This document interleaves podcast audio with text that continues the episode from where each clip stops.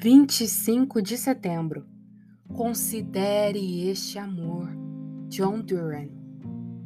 Angustiado estou por ti, meu irmão Jonatas. Tu eras amabilíssimo para comigo.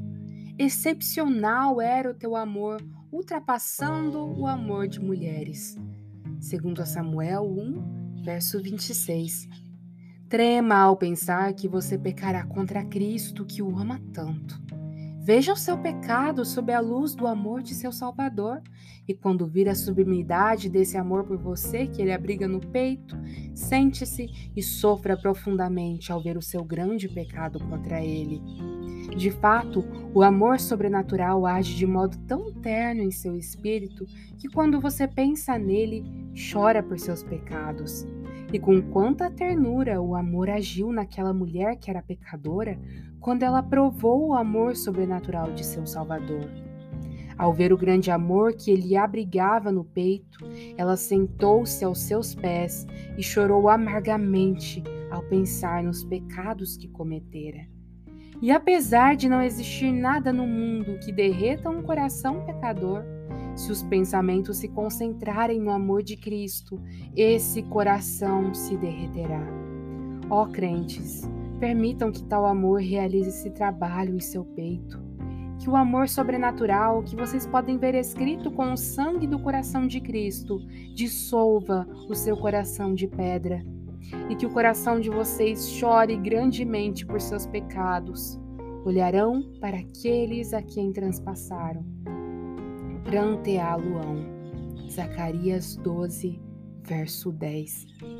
Vocês, crentes, não veem aquele que vocês transpassaram com seu pecado? Não choram principalmente quando veem sob a luz do amor?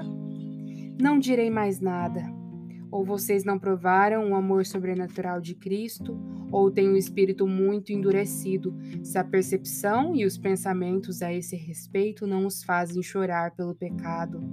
Deixem, portanto, que essa palavra de exortação cale fundo no coração de vocês. Chorem e derramem lágrimas de sangue ao pensar que vocês pecaram contra Jesus Cristo, quem escreveu essa verdade com o próprio sangue. Ele os ama com um amor que excede todo o entendimento.